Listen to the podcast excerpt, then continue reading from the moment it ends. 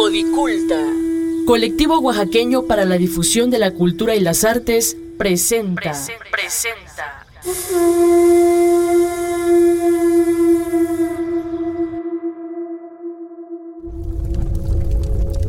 Apaga la luz. Enciende las velas.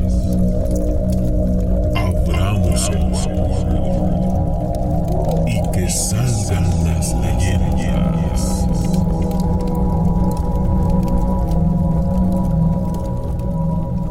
En un pueblito situado en el corazón de la Sierra Sur, cuyo nombre me reservaré, vivía José, un niño muy inquieto y curioso. Todos los días salía muy temprano de su casa a cuidar sus chivos. Caminaba muchísimo en aquel inmenso campo en busca del lugar ideal para que el ganado estuviera tranquilo y él pudiera explorar y descansar a sus anchas. El día de muertos se acercaba y por aquellos rumbos la gente guarda profundo respeto a las costumbres. Por tanto, hacen recomendaciones a los niños que pastorean diariamente para que ante cualquier ruido desconocido se alejen de donde están. Porque las ánimas están por venir y espíritus malignos pueden hacer de las suyas, aprovechando la curiosidad e ingenuidad de los pequeños, como la que a continuación escucharán.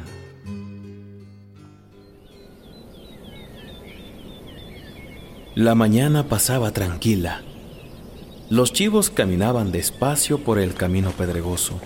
Faltarían unos 500 metros para llegar a un arroyo y una vez ahí, José haría lo cotidiano, descansar hasta las 4 de la tarde, comer los tacos de frijoles que su madre le hacía y recostarse mientras los animales hacían lo suyo.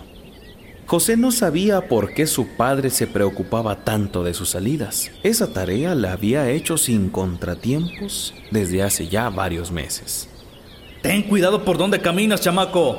A veces la sombra del cerro de Zagala puede tapar la luz de lo bueno. Y moverse entre las sombras es solo para aquellos que no hacen cosas buenas. Lo que le hacía falta explicarle es lo misterioso que era el cerro de Zagala. Lo llaman así por su anchura y empinada altura. Parecía ser más una gran piedra que una montaña en sí. Además, no existía más vegetación que en la parte más alta. Fuera de ahí, el cascajo sobresalía por todo su alrededor y estaba justo enfrente del pueblo de José, una comunidad de pocos habitantes que solo heredan el trabajo para aquellos que nacían ahí. Después de una gran caminata, se podía llegar a las faldas, tocar sus gigantes paredes y sentir el frío que provocaba su sombra, incluso en los días más calurosos. Justo ahí era donde José llevaba sus animales. Un día se acostó sobre la hierba estiró los brazos y antes de ponerlos en su nuca, a modo de almohada, cerró los ojos y un sueño muy tranquilo lo envolvió.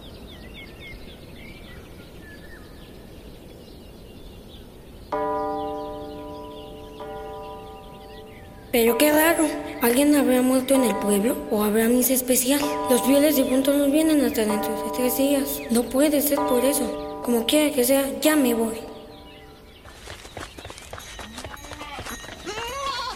Con el sol ya escondiéndose en el horizonte, entró al patio de su casa y encerró a los animales. Oye, mamá, ¿qué pasó en el pueblo hoy? ¿Por qué las campanas sonaron tan temprano? ¿De qué hablas? Pues el repique de la campana. Tú sabes. Hace un rato sonó y quiero saber qué pasa. ¿Se murió alguien? ¡Ave María Purísima! ¿Qué cosas dices, chamaco? ¿Sabes que no es bueno hablar de la muerte así como así? De todas formas, yo no oí nada, ¿eh? Mejor lávate las manos porque ya está lista la cena. Oiga, papá, la campana se oía tan clara como cuando estamos en la plaza y llaman a misa. Sonó como si la tuviera cerquita de mi oreja. Aquí no pasó nada. Seguro oíste el campanario de la parroquia, aunque dudo mucho que las campanas se escuchen hasta donde tú estabas.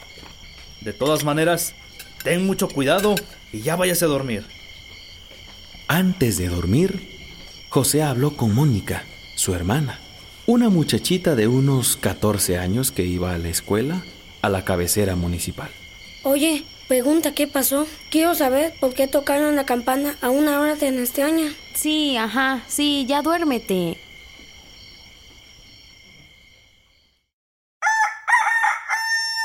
Al amanecer, nuevamente José soltó los chivos y se fue al campo. Y esta vez no se durmió. Se quedó mirando al cielo mientras pensaba sobre lo que había pasado el día anterior. El sol caminaba como todos los días, y justo cuando su posición logró extender la sombra del cerro por toda la cañada,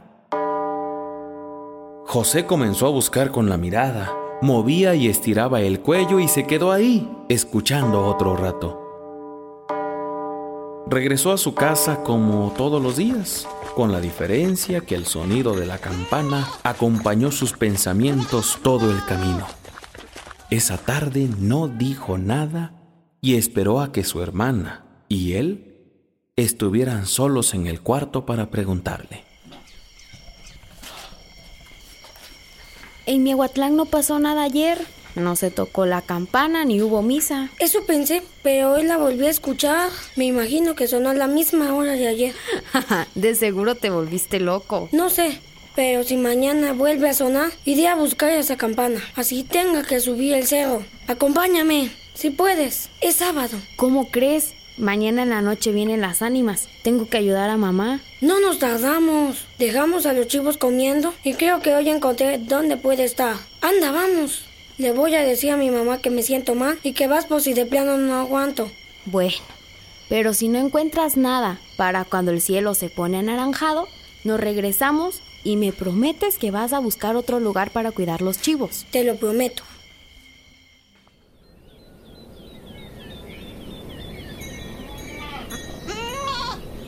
La mañana siguiente partieron con el sol saliente. No debían perder tiempo. Habían tratado de ser rápidos en el trayecto y obligaron a los chivos a caminar más rápido que de costumbre. Al llegar, José y Mónica saltaron el arroyo y caminaron sobre una vereda que parecía rodear el misterioso cerro. Ahora tenemos que esperar. En unas horas el sol avanzará lo suficiente.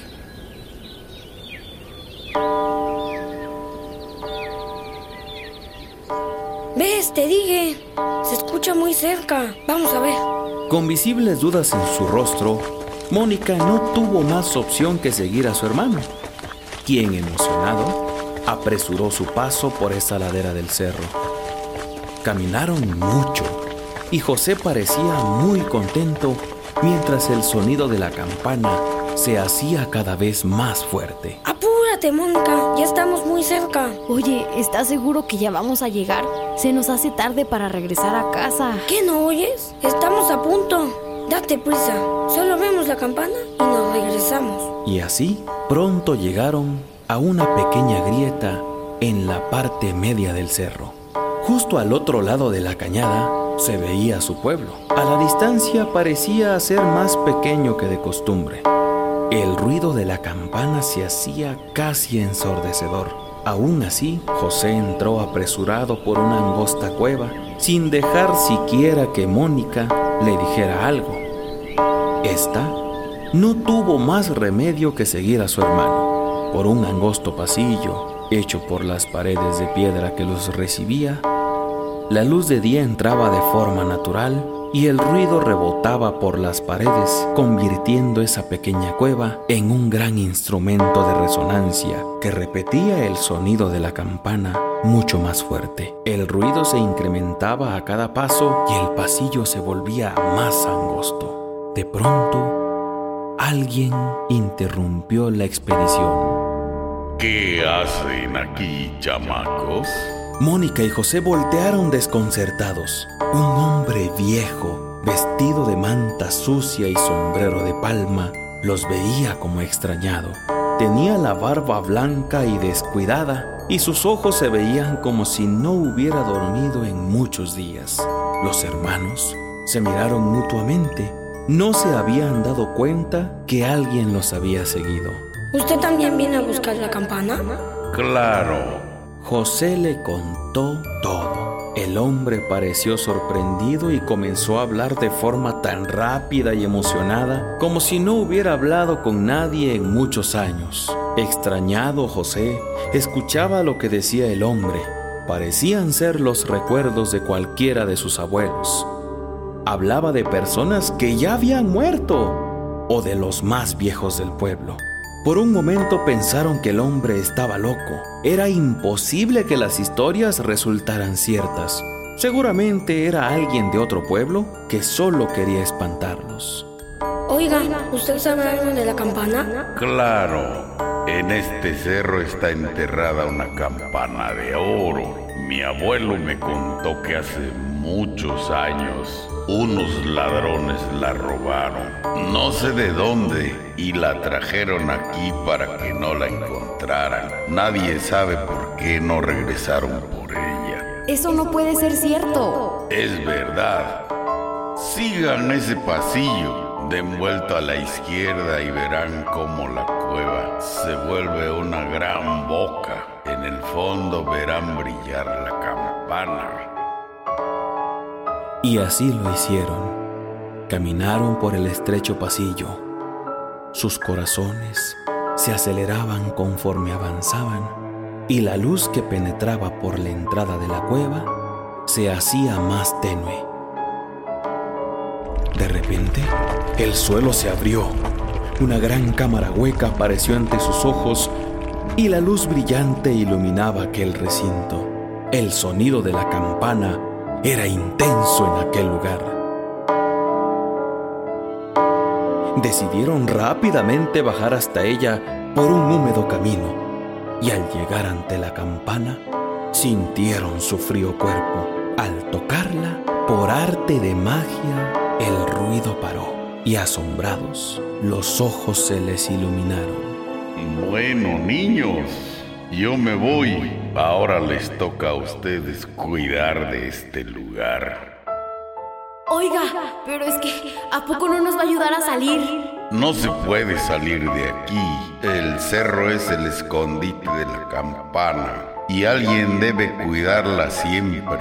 Eso es lo que he entendido en los últimos años, recordando una y otra vez lo que me había dicho quien estaba antes que yo. No debieron haber venido.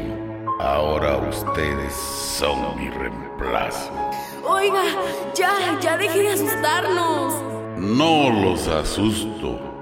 Yo llevo aquí más de 90 años.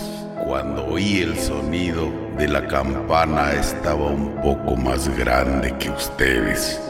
Desde ese día no volví a encontrar la salida de la cueva. No vi la luz del día otra vez. Aquí morí hasta que ustedes vinieron. Claro está, el repicar de la campana sale del cerro en Día de Muertos, esperando que el alma que se queda atrapada pueda salir de este limbo e irse a descansar en paz. Pasó mucho tiempo, pero afortunadamente alguien ha oído el llamado. José corrió con todas sus fuerzas. Su hermana le seguía, pero el camino húmedo les impedía avanzar con la misma agilidad con la que entraron hasta la campana. Atónitos, vieron cómo el hombre se alejaba hacia la salida. La tenue luz de la entrada de la cueva hacía que se formara una gran sombra a lo largo del pasillo. En cuanto esa sombra desapareció, la oscuridad se extendió por todo el lugar. Desesperados, los niños avanzaron como pudieron, golpeando las paredes de la cueva, arrastrándose. Pero era imposible. El lugar por donde habían entrado ya no estaba más. Y el camino daba la impresión de que no llevaba a ninguna parte, únicamente a la gigantesca cámara donde la campana aún brillaba.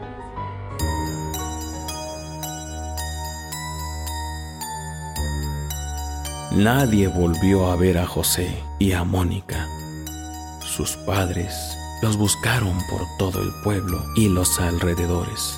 La gente se organizó para la búsqueda, pero todos los esfuerzos fueron en vano.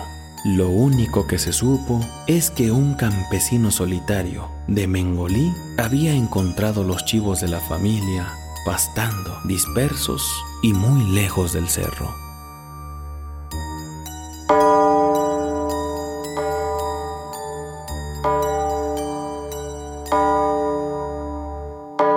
La campana del cerro, basada en una leyenda de Miahuatlán de Porfirio Díaz, Oaxaca.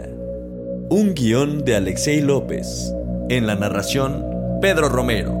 Como José, Eve Romero. Mónica, Nacheli Jerónimo. Madre, Carmen Cruz. Padre, Freddy García. Como el anciano de la historia, profesor Austreberto Robles Martínez. Realización y montaje, Pedro Romero. Una producción de Codiculta Asociación Civil para el Baúl de las Leyendas.